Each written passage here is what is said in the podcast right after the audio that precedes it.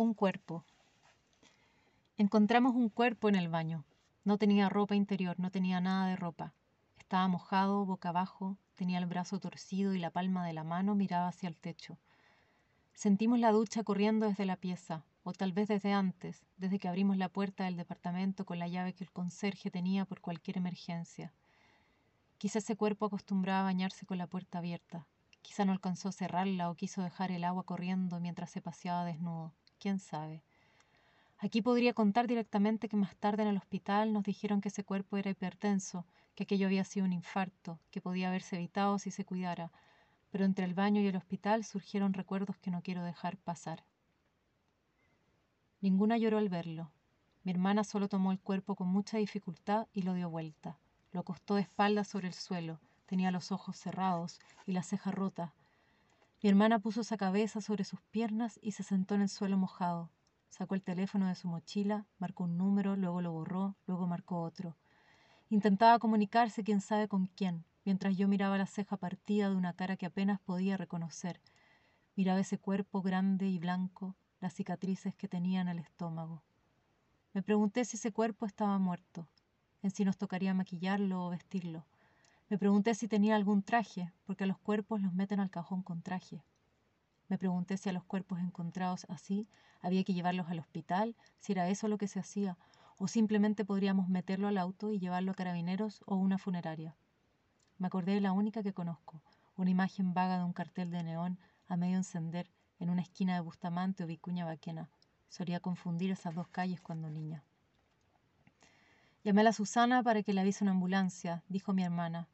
No quise preguntarle por qué no había llamado ella directamente a la ambulancia, porque yo no sabría cómo llamar a una, qué número marcar. Tampoco sabría decirle dónde ir, si al hospital, a una funeraria, a la casa de la Susana. Tampoco sabría explicar ese cuerpo, por qué estaba ahí, tirado en un baño.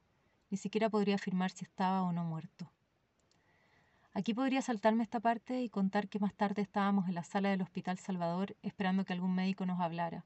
Podría contar que la sala de urgencia estaba inundada por un baño tapado y que el olor a pipí nos conectó con un estado más profundo que cualquier silencio, miedo o introspección. Podría continuar la historia desde ahí, sería más fácil, pero hubo otros recuerdos en ese baño, escenas que con mi hermana teníamos borradas. Ella seguía concentrada en su teléfono, no quería mirarme a la cara, rígida frente a un cuerpo sin ropa que yo no veía hace más de 15 años y que ella había visitado a espaldas de mí en las últimas semanas. Nos acordamos entonces de una escena, las dos al mismo tiempo. No solo nos parecíamos físicamente al punto de la confusión, sino que además pensábamos de la misma forma, sentíamos casi lo mismo, teníamos los mismos recuerdos, o al menos yo creía eso.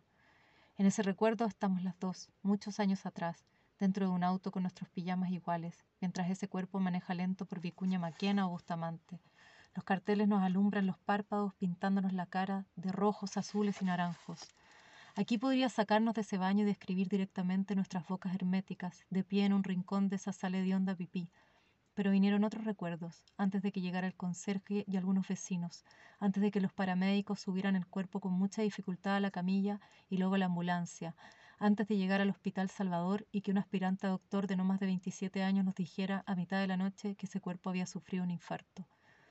Mientras mi hermana miraba su teléfono, recordamos en silencio esa imagen y no sé cómo ni en qué secuencia habrá venido esta escena a la mente de mi hermana, pero en la mía recordé cómo ese cuerpo abrió nuestra cama a mitad de la noche, cómo nos subió al auto a escondidas, cómo manejó lento por esa calle llena de luces, cómo estacionó en un pequeño pasaje afuera de la casa de la Susana, cómo aparentamos dormir con miedo a abrir los ojos, aterradas de hablarnos la una a la otra, fingiendo conciliar un sueño profundo hasta conciliarlo de verdad.